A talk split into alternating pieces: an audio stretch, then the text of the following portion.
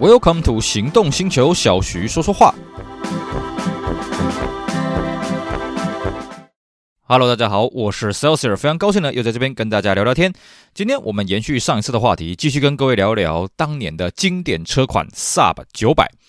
我们呢，在上一集的节目跟大家聊过萨巴这个品牌跟台湾的不解之缘，以及呢萨巴九百它的前身，也就是从萨巴最早的乘用车，从九二、九三、九五、九六、九九，一直聊到九百啊这些的眼镜啊。那么各位如果对于这些眼镜有兴趣的，别忘了把上集的节目找出来听一听啊。那么我们今天呢，继续来跟各位聊聊萨巴九百第一代啊，它上市以及在台湾市场的演变啊。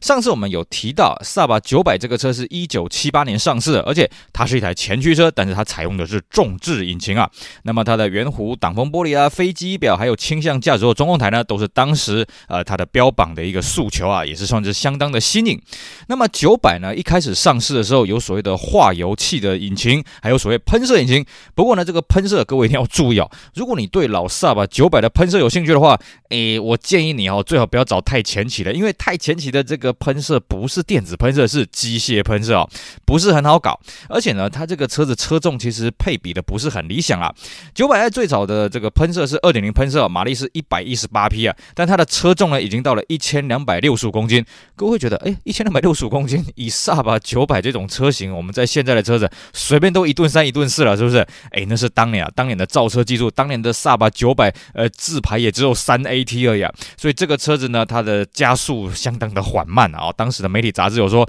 呃，这个比对手呢，这个这个算是温吞很多啊，那么另外呢，Saab 900当然也不呃这个没有辜负他们的前辈，就所谓九九 Turbo。上次我们有提到，呃九九 Turbo 呢号称是全世界最早量产的涡轮增压车型啊啊，当然呢，这到底是2.0的 Turbo 比较先还是九九 Turbo 比较先呢？这个向来都是一直有争议的啊。那到了 Saab 900，当然要涡轮增压车型，而且呢，Saab 在1982年呢，针对涡轮增压车型还推出一个叫做涡轮 APC 啊，呃 APC 这是三个英文字的缩写啊，是哪三个字？呢其实我也不知道啊。那我们翻译成中文讲起来就是，哎，它是微电脑性能控制器啊，它可以侦测涡轮的压力来消除爆震。不过呢，虽然它是挂了一颗涡轮，但它的马力输出呢也只有一百四十五匹，也不算是相当的大。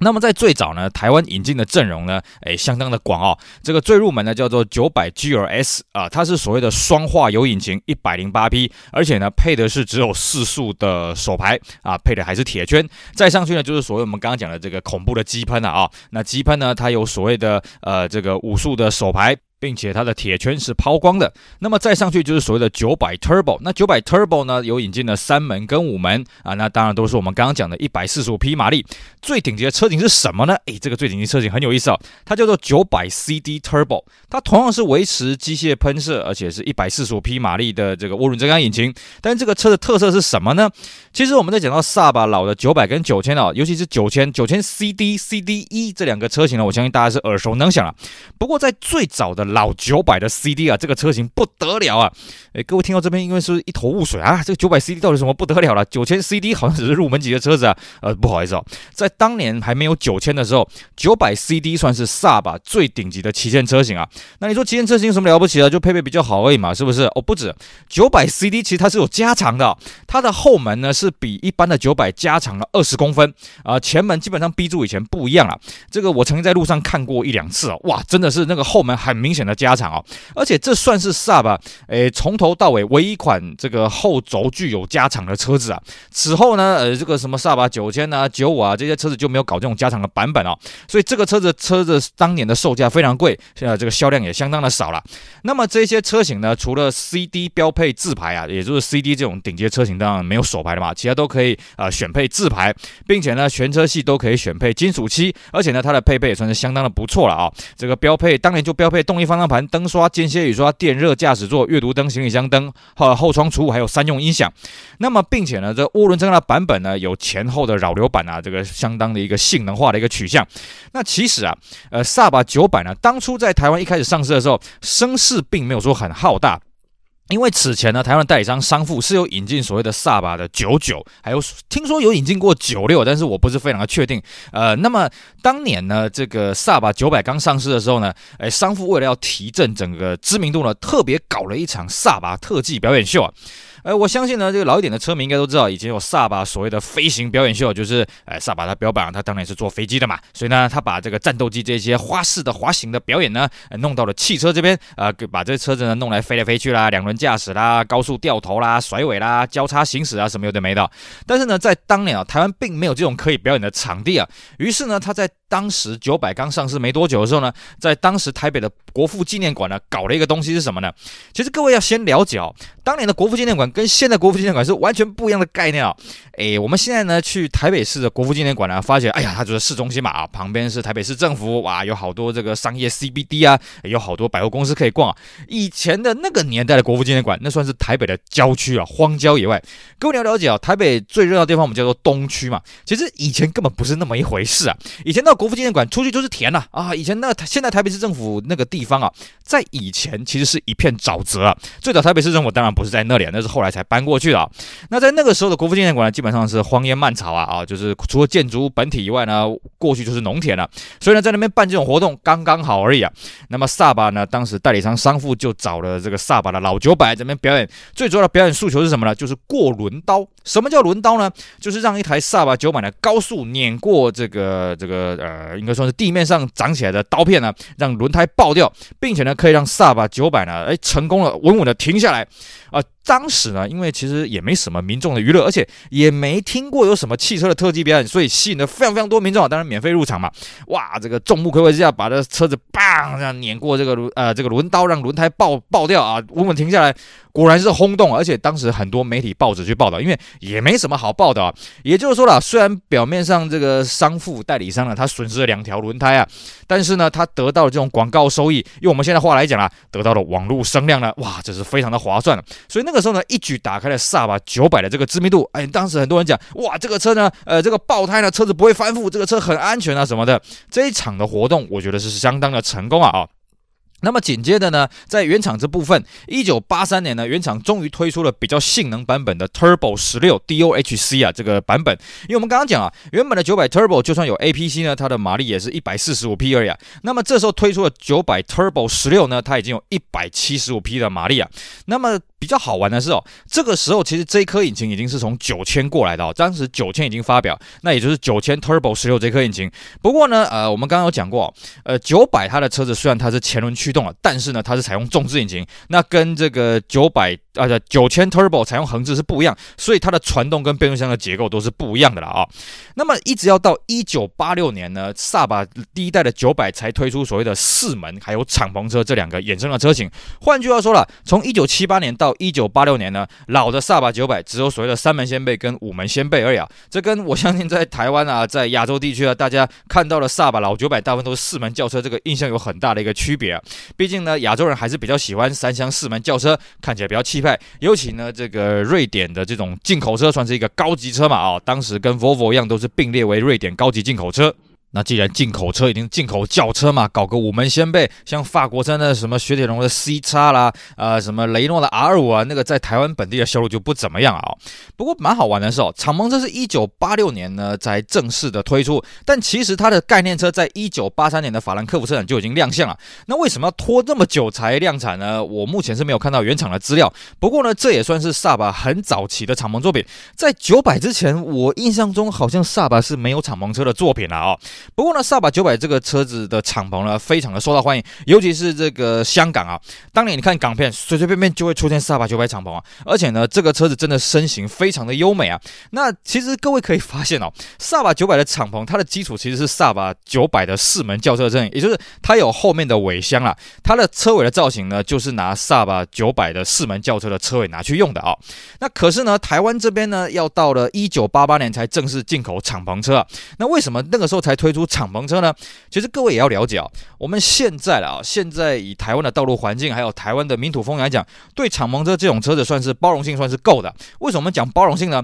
其实早年啊，在八零代台湾那时候经济很好的时候。敞篷车呢，常常是被认为是一种贫富差距的一种象征啊。也就是说呢，呃，你开这种车子出现在路上啊，容易激起贫富对立啊。怎么讲呢？我们早年有在开敞篷车的人都知道，你敞篷车你不能停在路边的啊。你如果是点对点的，你要找那种有人看守的停车场，或者你自己私家的宅院，你胆敢停在路边呢？好，你今天如果是关棚的话，你的朋友就会被人家拿小刀直接划破。如果你开棚的话呢，那更惨，一定被人家丢垃圾，或者被人家吐槟榔啦，或者直接丢烟蒂进去哦。就是当时大家对对于敞篷车的那种态度是非常的不友善，这也是为什么呃台湾的代理商呢，当时没有在第一时间一九八六年就真真的引进敞篷车，而且拖了两年。那当时台湾拖了两年之后呢，引进了敞篷车数量也很少，一开始上市只有五台的配额啊。不过呢，当时引进的那一批是 Turbo 16V 最顶级性能款的敞篷车子啊，那。隔年就没有再引进敞篷的车型，要一直到一九九零年，后来又引进了一批真正比较大量引进九百敞篷呢，是到最后面的一九九二年啊，这个我们等一下会再跟各位讲啊。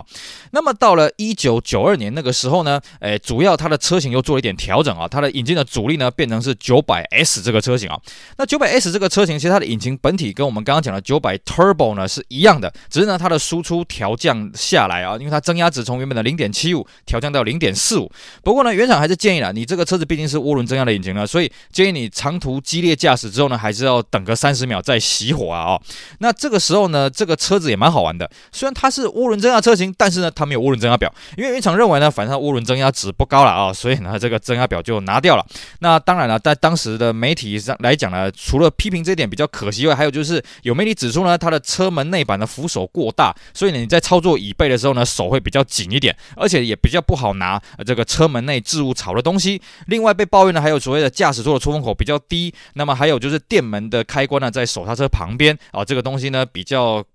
跟一般的汽车的操作习惯比较不一样。当然，为什么这个电门开关在手刹车旁边呢？这个我们上次节目跟各位讲，是萨巴原厂认为说，如果你放在原本的方向盘的旁边，你可能在撞击的时候会撞到驾驶者的膝盖啊。那另外一个批评还有就是说，油门跟刹车的踏板太接近，而且左驾的车型是偏右，所以不免让人家好奇啊。那右驾的这个老九百到底要怎么开啊？因为我们知道左驾跟右驾你轮拱的位置是不同嘛，我们不是用左脚来控制油门，所以你左脚。呃的左驾车你并不知道，哎，这个右驾车它在踩油门踏板有多么的辛苦啊！哦，好的，那么我们刚刚提到，呃，这个萨巴九百的敞篷呢，最早是在一九八八年才引进台湾的，一九九零九呃一九八九年没有引进，接着是一九九零年又引进了一批，最后比较大量是一九九二年啊，重新的引进这个萨巴九百 S 的敞篷，也就轻增压的车型，并且呢，这个售价压到一百六十六万啊。它的配备基本上比照房车，不过它的内装已经改成全真皮座椅啊。只是比较可惜的是呢，这个最末批的萨巴九百敞篷，它依然不是全电动的哦。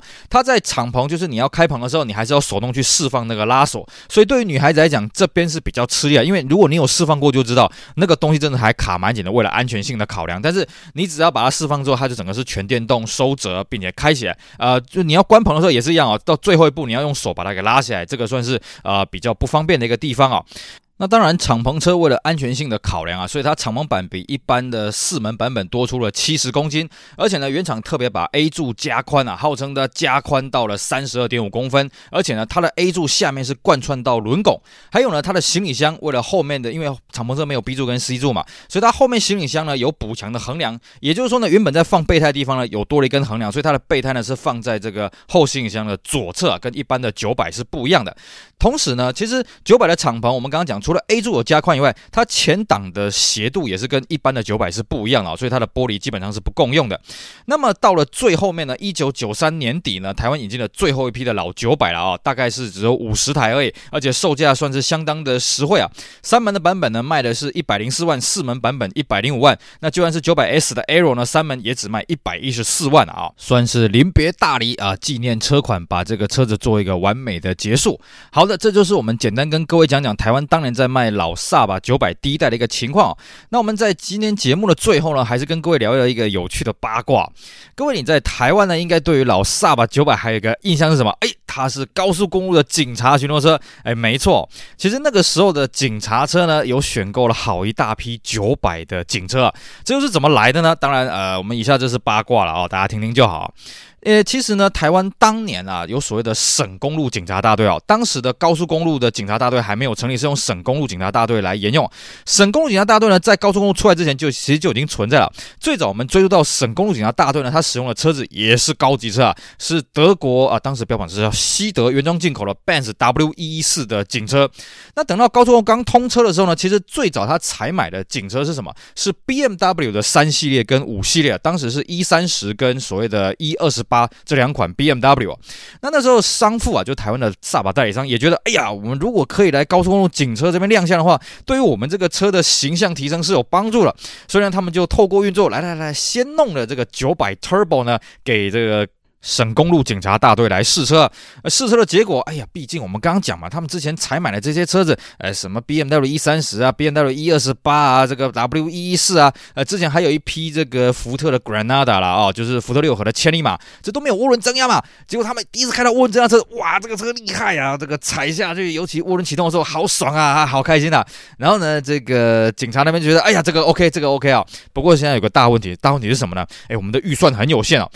各位，你要了解哦，其实台湾的高速公路警察局的采采买车的预算是非常非常少的哦。时至今日，你看，哎，不对啊，现在不是有新的 BMW 五系列，那个基本上算是半买半送了啊。你去看那个标案的那个开标的金额，那真的是很少的，很可怜啊。所以呢，后来呃，其实就我们了解了。高速公路采用的那一批萨巴的警车呢，基本上都是入门的九百 i 啊，就是我们讲的机械喷射的那个车型啊。九百 Turbo 可能有个一两台吧，但是主要还是以九百 i 为这个售价啊，这个销售的主力啊。因为呢，它的预算据说当时只有台币七十多万而已啊。那你说那个车最入门的也是破百万台币啊。当然，呃，这个公务用车呢，它是免税的啦，所以它的这个售价的基础跟我们一般民民众在买的基础不大一样。那当然也就是啊，这个代理商可能也。不太赚钱了，反正为了要形象的提升了，所以干脆就卖了这么一批萨巴九百，哎，给这个高速公路警察来用。果不其然呢、这批车子在服役的时候，的确啊，让萨巴的形象又进一步的提升了。那至于为什么后来，比方说第二代的九百也好，第二代九百可能呃没办法，因为它是五三呃，它这是五门跟三门掀背的哦。为什么后来的九三九五就没有这样做呢？这个我就不大清楚。不过当年啊，这个我们俗称叫红斑马的老萨巴九百的警车呢，我相信当年你只要有走过高速公路，用过高速公路，一定对这个。这个车非常的有印象，这是我们最后跟大家补充一点小八卦喽。